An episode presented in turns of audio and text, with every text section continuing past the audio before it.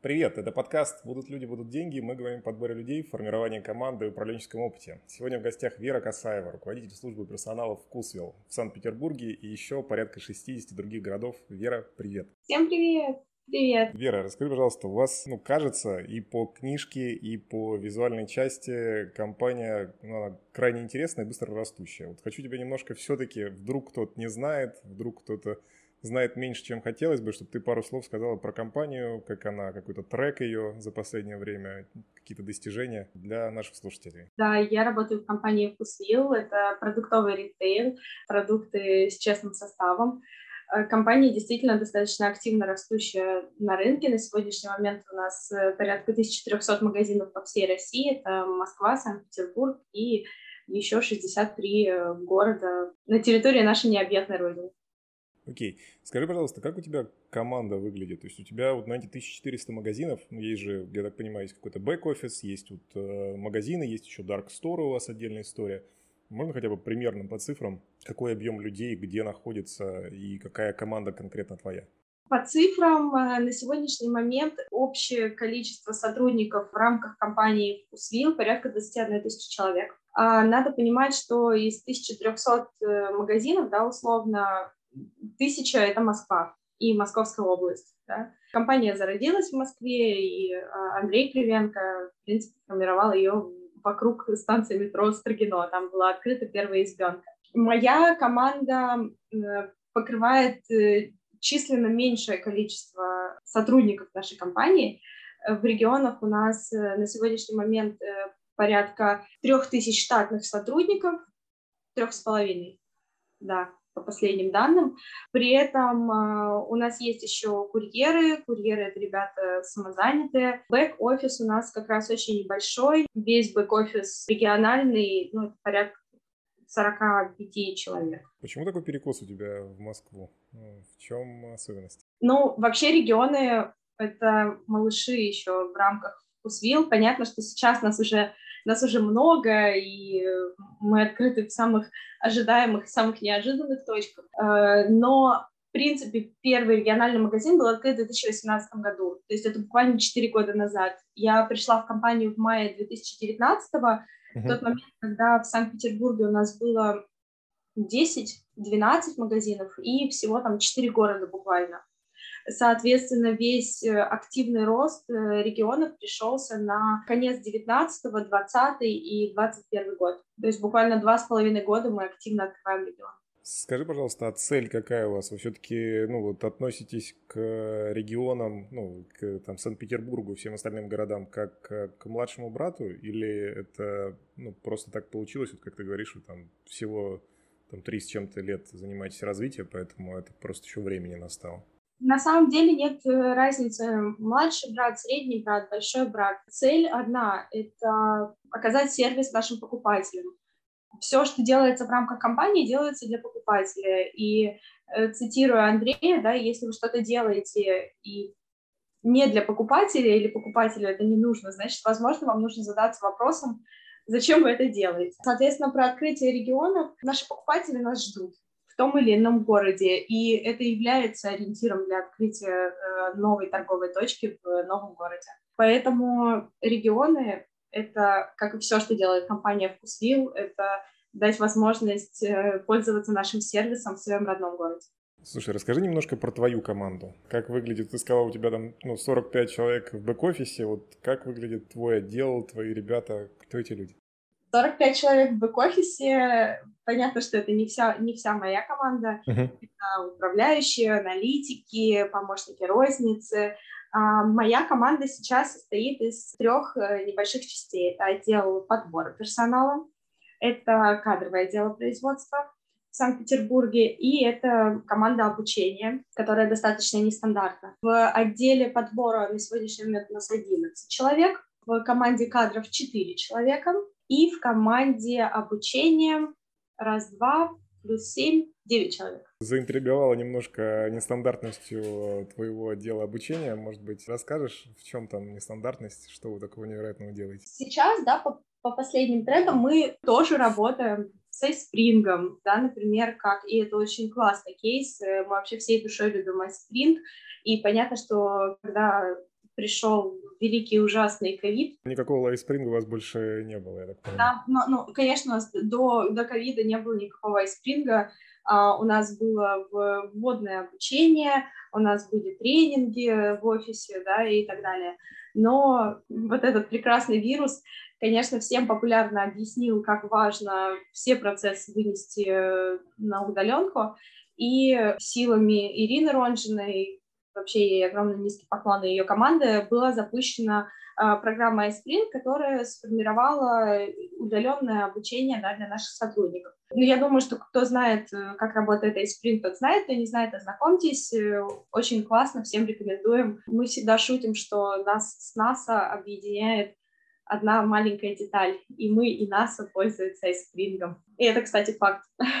Ну, такая просто дистанционная система обучения, если в двух словах для слушателя сказать. Все верно. Дистанционная система обучения, в рамках которой можно запустить ежемесячное тестирование, в рамках которой можно запустить какие-то дополнительные блоки обучения. И mm-hmm. она блочная, да, там может, в принципе, ее написать любой опытный методолог.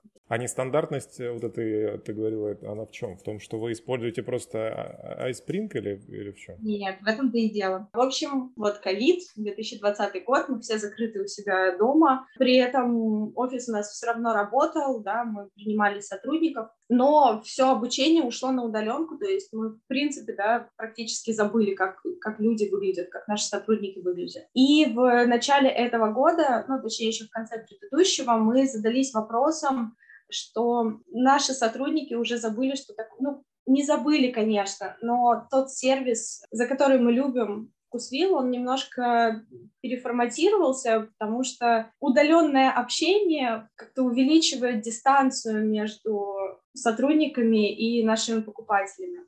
Мы задумались об этом в конце прошлого года и решили сформировать команду обучения, которая ну, не просто будет там, назначать какое-то тестирование, а будет непосредственно приезжать в города, приезжать в магазины, общаться с сотрудниками, показывать процессы технические или не технические, да, рассказывать про наш сервис. Для меня было очень важно, чтобы данная команда была носителями ДНК Вкусвилл, и я не рассматривала внешних кандидатов.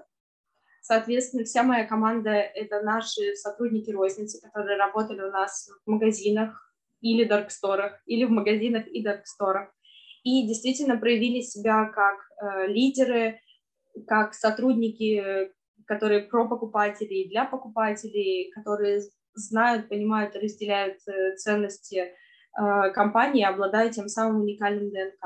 Ну и в январе мы э, начали эту работу, начали эту подготовку. Мы общались э, почти две недели, да, находились в Петербурге, выстраивали формат э, нашего отдела, и на сегодняшний момент у каждого сотрудника есть своя территория, они находятся пять дней в неделю в разных городах, ну, то есть одна неделя, один город. И, соответственно, отрабатывают все вопросы, которые могут возникнуть у сотрудников того или иного магазина, помогают с технической настройкой, проводят, э, сейчас мы запустили курс тренингов, э, моя прекрасная Лера Э, написала универсальный тренинг и поехала по регионам в каждом городе его проводить. Слушай, а это опыт э, московский или это чисто история ваша? Нет, на чисто регион?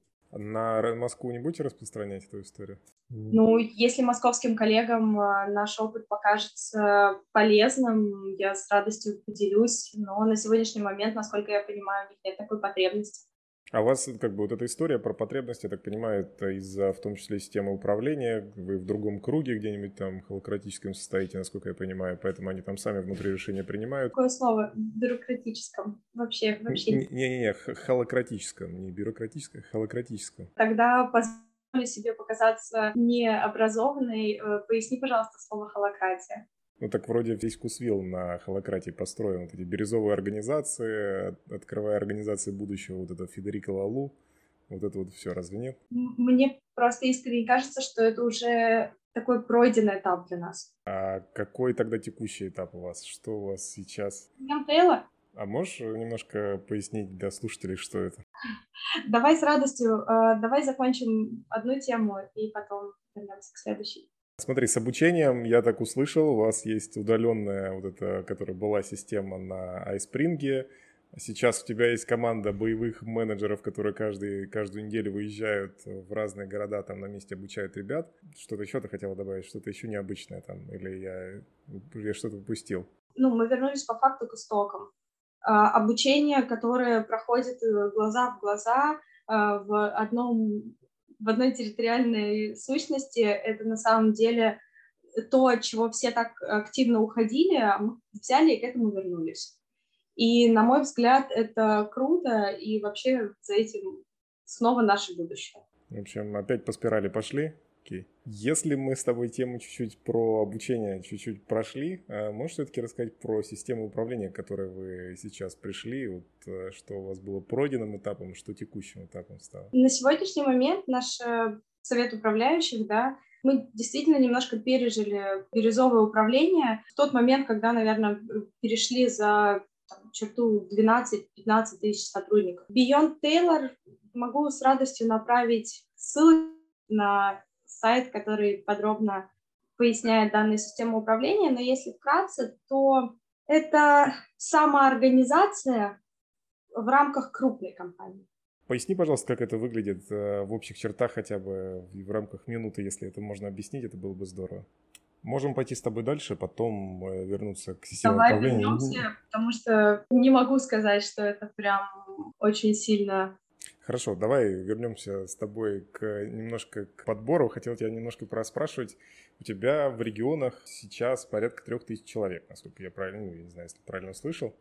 И всю вот эту работу по подбору у тебя закрывают 11 человек. Расскажи, пожалуйста, как вы, за счет чего у вас получается а, вот 11 людьми делать объем на там 3000 человек, это же там кто-то уходит, кто-то увольняется, кого-то нужно там новый магазин вы открыли, еще туда нужно людей набрать.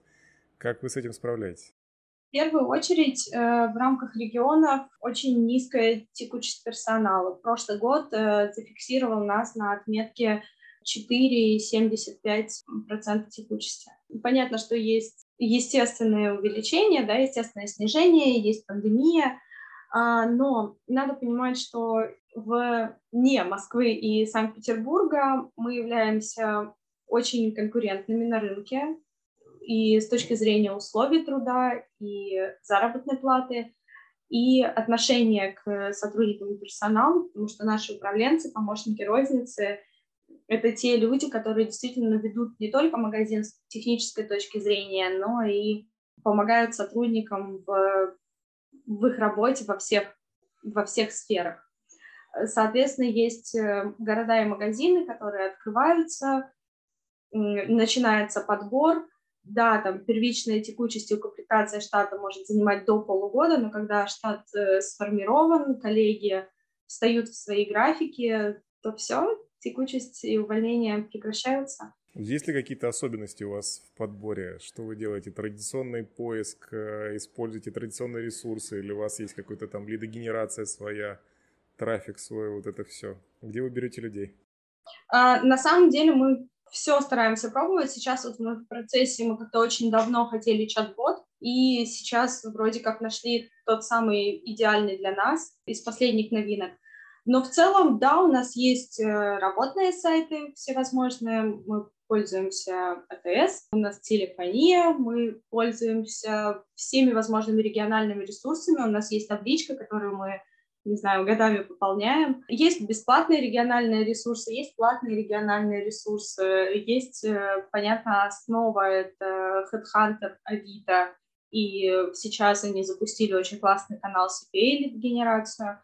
У нас есть таргетолог в рамках э, всей службы персонала компании, который помогает нам а, следами. У нас есть прекрасный наш сайт, который также обладает актуальной потребностью по всей компании. И иногда мы, если мы не можем, допустим, закрыть какие-то вакансии, то э, прибегаем э, к любым способам, причем прям возвращаемся опять же к истокам.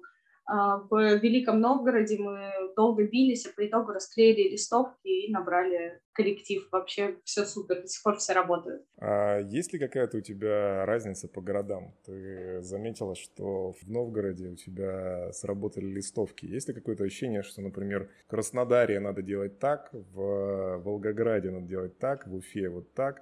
Есть ли какие-то различия или есть ли какие-то, ну, какие сходства? Сто процентов. Не каждом, но в определенных направлениях Российской Федерации есть свои особенности. То есть, например, если начать с того города, где я сейчас нахожусь, да, в Санкт-Петербурге, абсолютно будет нормально для кандидата прийти на собеседование, оформиться, ну, все хорошо, здорово, мы оформляем сотрудника, и в процессе оформления он может попросить оформиться не с завтрашнего дня, а, допустим, через 4 дня, потому что у него запланирован поход в театр, это нормально, или к врачу. В южных э, городах, особенно Краснодарский край, курортные города, абсолютно нормально, что люди работают сезонами, и туристический сезон они предпочитают работать где-нибудь на пляже для туристов, да, за гораздо большие деньги, наличный ежедневный расчет, тоже абсолютно нормально. А, есть эм, города, где очень низкая диджитализация. Я недавно была на конференции, мне очень понравилось выражение тоже одной коллеги в рамках выступления. Кнопочники. Кнопочники? Да, люди с кнопочными телефонами, кнопочники. Понятно, что это чаще всего маленькие города, но там есть кнопочники, и, э, конечно же, все наши там ой, давайте проведем собеседование через э, Headhunter, да, встроенное видеособеседование. Это какое встроенное собеседование? Конечно же, нет, то есть даже не надо людей пугать. Мы вообще очень долго запускали видеособеседование, оно нам давалось очень тяжело, потому что нас считали мошенниками, обманщиками, вообще, что мы только не слышали, но как-то потихоньку, методично, вроде как все наши города, да, и люди, возможно, стали привыкать к тому, что видеособеседование — это окей. Но мы оставили для наших кандидатов возможность выбора. Во-первых, надо понимать, что э, мы подбираем сотрудников, но мы подбираем коллег для наших сотрудников в магазине. И поэтому абсолютно замечательная опция кандидату сходить непосредственно на торговую точку и пообщаться с сотрудниками на месте, соответственно, пройти собеседование там. А ты обязательно это ставишь нет, как условие? Нет, или... Это абсолютно не обязательно, но если, допустим, ты не хочешь проходить видеособеседование или после видеособеседования ты еще хочешь сходить в магазин, посмотреть, как там выстроена работа, пожалуйста. И э, даже если наше впечатление будет, ну, так скажем, на 60% положительное, а обратная связь от коллег в э, торговой точке будет 80% положительная, и они примут решение, что они хотят работать с этим человеком, мы его возьмем, потому что мы подбираем им коллег, а не просто абстрактных сотрудников. Слушай, ну я так понимаю, в рознице это обычно не распространено. То есть обычно в рознице просто вот есть человек, надо брать. Там нравится он, кому-то не нравится. Я же, ну, насколько мне известно, вы, по-моему, чуть ли не единственный, кто так делает. Может, азбука вкуса так делает по-другому, но я не догадался у них спросить об этом. Я не знаю. Я каждый день э, напоминаю себе и помню о том, что мы работаем с людьми и для людей. Поэтому процессы выстроены удобно. Ну, понятно, что должен быть баланс между работой команды, но он выстроен удобно для наших кандидатов, наших сотрудников. Скажи, пожалуйста, ты говорила, что вот у тебя есть э, отдел твоего обучения, где ты его сформировала только из людей, которые у тебя работали, чтобы у них было вот это самое ДНК бренда внутри. Когда ты открываешь новый магазин, ты человек туда ставишь уже обладающего твоим ДНК бренда, или ты готова туда поставить кого-то нового? Ну, во-первых, чтобы открыть магазин, задействовано большое количество отделов. Да, сначала поисковики находят помещение, потом отдел аренды подписывает эти договоры, потом заходит стройка, а потом э, заходит отдел развития. Да, это специальная команда, которая работает первое время на торговой точке и как раз занимается открытием, развитием, первичной расстановкой, общением с первыми покупателями и так далее. И только после этого мы, как розница, а, магазин либо принимаем, если с ним все супер, да, либо, возможно, как-то корректируем. Возможно, закрываем, так тоже бывает. А, и в тот момент, когда мы уже забираем магазин в розницу на постоянную работу, туда всегда, если это первый магазин в городе, едет мобильная команда сотрудников, которые могут... Уже обученная твоя, да? Я правильно понимаю? Нет, нет, она не моя. Это как раз ко мне никакого отношения не имеет. Это просто наши сотрудники. Они могут проживать в разных городах. Они в этот момент готовы на командировку, мы знаем, что у них хороший опыт, да, это больше, наверное, к управляющим, они выбирают, кто поедет и там интересуется, кто может. И, соответственно, они отправляются в командировку в этот город. А, в этот момент у нас активно ведется набор, они проводят собеседования, обучают первых сотрудников. И в тот момент, когда мы понимаем, что все окей, у нас есть э, команда, командировочные могут уехать. Но надо еще такой момент рассказать, что это будет честно. Когда у нас открывается новый город, наши сотрудники об этом знают. И боюсь сказать, что нет, но, возможно, и нет у нас города такого нового, открытого, чтобы кто-нибудь из компании, и, которые, сотрудники, которые работают в компании в Москве или в Санкт-Петербурге, не решили переехать домой в рамках релокации и просто работать в том же самом вкусвилле, на тех же самых условиях, просто в другом городе, допустим, в своем родном. По-моему, когда в Пензе у нас открывался магазин первый, он полностью набран из внутренних сотрудников, они просто все переехали. Первый магазин в Ростове был укомплектован сотрудниками, которые уже работали и не год, и не два. Слушай, интересный кейс. Я редко встречал, чтобы при открытии нового офиса там, или там, в твоем случае магазина из действующей команды народ переезжал э, жить в свой там, родной город.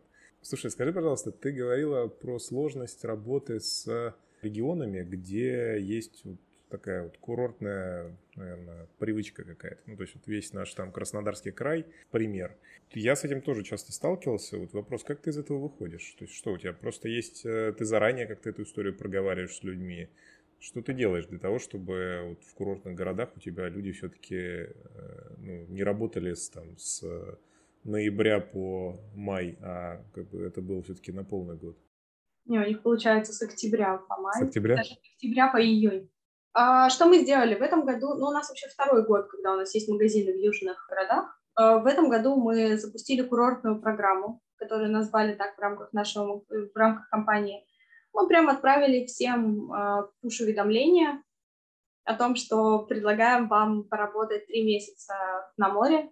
На Краснодаре просто ты берешь действующих сотрудников из других регионов, перетаскиваешь туда? Всех городов. Мы прям на всю компанию разослали. Нет, в Краснодаре у нас как раз потребности нет. У нас есть потребность э, Сочи, Адлер, Садок, Красная Поляна.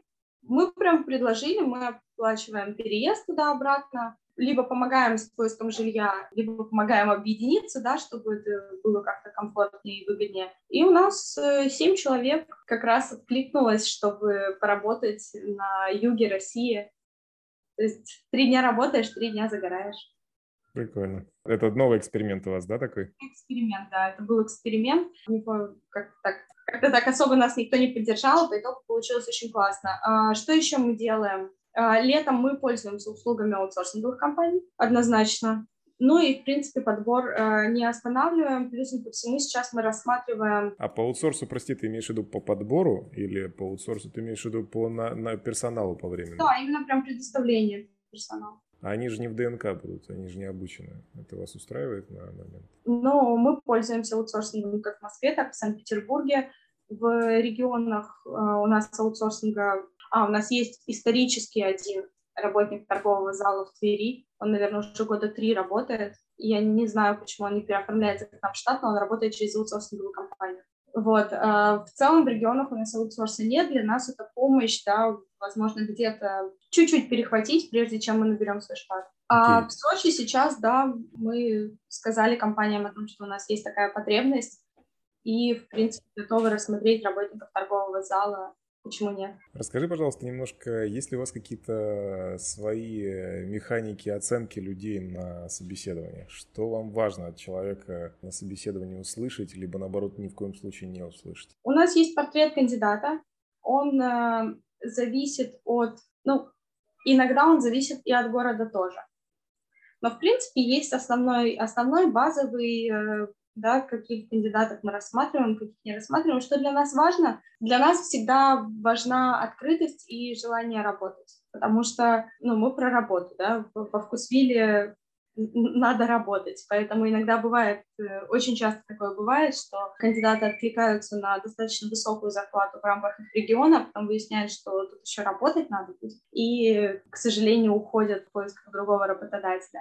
Мы обращаем внимание на грамотную, приятную речь. Мы обращаем внимание на в целом выстроение общения с сотрудником отдела подбора, да, с Мы обращаем внимание на опыт работы, мы обращаем внимание на то, как кандидат реагирует, когда мы рассказываем про наш сервис, да, что его нужно предоставлять. Ну, то есть не все готовы, я правильно понимаю, предоставлять сервисы. Для многих вот эта сервисная позиция является как раз унизить. Таким да, да, так оно и есть. Но при всем при этом с нашей же стороны тоже бывают абсолютно разные истории. У меня была одна прекрасная история. Мы, я о ней, по-моему, даже уже рассказывала где-то. В конце дня ну, ведущий специалист отдела подбора Даша обычно просматривает звонки всех. И тут натыкается там, у Марины, у нашего рекрутера звонок, что 40 с лишним минут. Ну, понятно, что это подозрительная да, история. С кем она разговаривала 40 Ну и спрашиваем, что, Марина, а что у тебя там 40 минут? Может, ты трубку забыла положить? Ну, что случилось? Она говорит, нет. Мне там позвонила, говорит, кандидат, я ответила, а у женщины что-то случилось, то ли кто-то заболел, то ли какой-то у нее был там не лучший период в жизни. И вот она с ней 40 минут разговаривала, как-то они разошлись очень позитивно. По итогу кандидат не стала нашим сотрудником, но, но я очень рада, что моя команда именно так реагирует на кандидата. У нас нет скрипта, нет нормы времени звонка и, и не будет. Необычно. Нетипично, наверное, даже. Подскажи, пожалуйста, я с твоего позволения немножко хотел э, таких личных вопросов тебе задать, если ты не против. Хотел попросить тебя поделиться книгами, которые позитивно повлияли на твою жизнь и работу. Принцип черного ящика. Я искренне, я прям предупреждаю, что она читается очень сложно и вызывает огромное сопротивление, но я считаю, что эту книгу должен прочитать каждый сотрудник, вообще каждый человек, который работает, который в принципе работает, мне кажется. Это и про работу, и про жизнь. Ну и если говорить с точки зрения Свила, то, конечно же, клиенты на всю жизнь. А у вас это прям как корпоративная книжка или вы... Ну, да, у нас, есть, корпор... у нас есть корпоративная библиотека. Слушай, а вкусвилл книгу ты, как, которую как совершить революцию в ритейле, вы ее читаете внутри или это, ну как это, настольная или обязательная по желанию? Чаще дарим. Чаще дарите, да? Я, честно тебе скажу, я ее полностью не прочитала. Только а. тест. Это, это не обязаловка у вас? Так можно? Нет, нет, ни в коем случае, никакой обязаловки. Скажи, пожалуйста, есть ли какие-то, может быть, художественные книги, которые ты за последнее время читала, что-то из такого, что если нон-фикшн э, разобрались, может, какая-то художка есть? Я считаю, что каждый человек в своей жизни должен прочитать Гарри Поттера. Окей. Ты оригинал советуешь или в переводе? Если в переводе, то в каком? В зависимости от ваших возможностей, но суть уловить можно и в переводе, даже спивак. Даже спивак, все, я понял. Хорошо. Хочу тебя попросить закончить наше с тобой интервью тремя словами. А, тремя словами. Думайте про людей. Спасибо огромное. А, это был подкаст «Будут люди, будут деньги» и Вера Касаева. Спасибо тебе большое, Вера.